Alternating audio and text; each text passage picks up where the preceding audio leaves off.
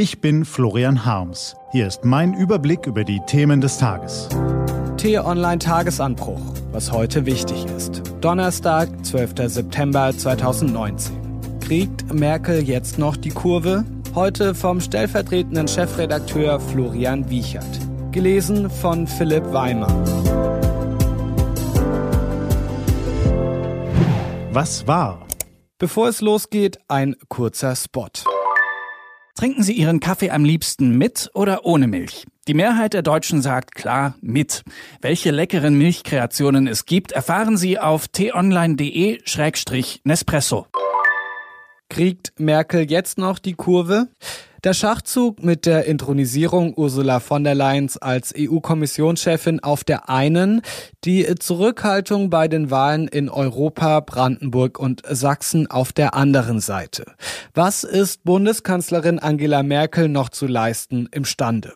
Nachdem sie innenpolitisch während der Parlamentsferien nicht wirklich in Erscheinung getreten ist, hielt Merkel bei der gestrigen Generaldebatte zur Haushaltswoche im Bundestag ihre große Comeback-Rede. Nachdem sie zum Start weit ausholte, einen Überblick über die Weltpolitik gab und sich in Durchhalteparolen beispielsweise in Bezug auf den Brexit übte, zeigte sie sich letztlich doch noch kämpferisch und überzeugend. Das Medienecho überwiegend positiv. Sie reckte mehrfach die Faust in die Höhe und sprach von der Menschheitsherausforderung Klimawandel. Von der Opposition gab es natürlich scharfe Kritik. Die entscheidende Frage, kriegt die einstige Klimakanzlerin, die das Thema dann lange aus den Augen verloren hat, beim wichtigsten Thema die Kurve, so wie in ihrer Rede? Was für die Menschheit die Herausforderung schlechthin ist, ist dies auch für Merkel und die Große Koalition. Zumal ihr die Zeit davonläuft. Am 20. September will die Bundesregierung ihren Plan für den Klimaschutz beschließen, kurz darauf beim UN-Klimagipfel präsentieren. Dieser Schuss muss sitzen, sonst haben die GroKo als auch Merkel ein Problem. Zumal die SPD Anfang Dezember ihre neue Parteispitze wählt und bislang unklar ist, ob die eine weitere Zusammenarbeit und somit auch eine weitere Kanzlerschaft Merkels bis 2021 befürwortet. Tut Seehofer das Richtige? Vor rund sechs Wochen wurde ein achtjähriger Junge von einem 40-jährigen gebürtigen Eritreer am Frankfurter Hauptbahnhof vor einen Zug und in den Tod gestoßen. Gestern beschlossen Bundesinnenminister Horst Seehofer, Bundesverkehrsminister Andreas Scheuer und Vertreter der Deutschen Bahn Maßnahmen, um die Sicherheit an Bahnhöfen zu erhöhen. Seehofer hatte nach der Attacke von Frankfurt tiefgreifende Maßnahmen angekündigt.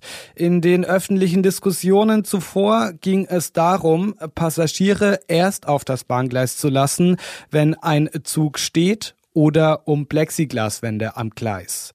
Dagegen klingen die Maßnahmen, die dem Vernehmen nach gestern beschlossen wurden, äußerst bescheiden. Die Videoüberwachung soll ausgebaut und die Präsenz der Sicherheitskräfte erhöht werden. Beides hätte diese Tragödie aller Wahrscheinlichkeit nach nicht verhindert. Abgesehen davon beklagte die Gewerkschaft der Polizei bereits, dass die Bahnpolizei seit Jahren an Knotenpunkten verstärkt würde, dies aber auf Kosten ländlicher Gegenden und Städte passiere. Irgendwo müssen die Sicherheitskräfte schließlich herkommen. Tut Seehofer also das Richtige und geht er weit genug? Zumindest kann das nicht das Ende der Bemühungen sein. Es braucht weder Aktionismus noch Alleingänge. Trotzdem muss das Ziel bei jeder einzelnen Tragödie sein, dass sie sich nicht wiederholt. Was steht an? Die T-Online-Redaktion blickt für Sie heute unter anderem auf diese Themen.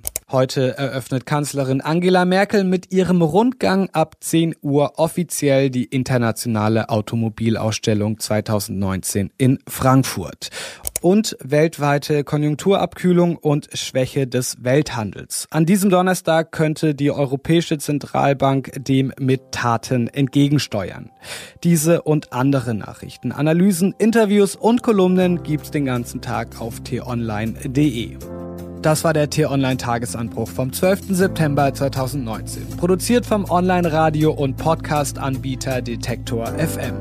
Den äh, Tagesanbruch zum Hören gibt's auch in der Podcast-App Ihrer Wahl. Kostenlos zum Abonnieren. Ich wünsche Ihnen einen frohen Tag. Ihr Florian Harms.